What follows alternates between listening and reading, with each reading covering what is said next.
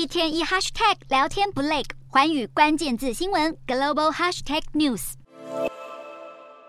美国两党分歧不断加剧，在预算问题上争论不休，恐怕让华府陷入停摆。美国总统拜登在当地时间二十三号的谈话中，直接把政府关门危机甩锅给极端共和党。美国国会两院必须在九月三十号午夜前针对临时拨款法案达成协议，否则联邦服务部门的资金将迅速耗尽，影响国家公园、博物馆和部分政府机构营运。到时候，全美数十万公务人员将面临薪资延迟交付的窘境。目前，这项法案已在参议院获得民主、共和两党支持，不过在共和党占多数的众议院仍遭到少数极端右翼人士的反对。因此，拜登赶在最后一刻呼吁他们履行选民赋予的的职责，尽快批准资金。万一支出法案没能达成共识，影响的可不只有执政部门，美国证券交易委员会也无法审查上市企业的申报，严重局限市场监管能力。此外，法案另一个重点项目就是对乌克兰的两百四十亿美元人道援助，要是共和党议员执意不给过，势必打击援乌抗俄的信心。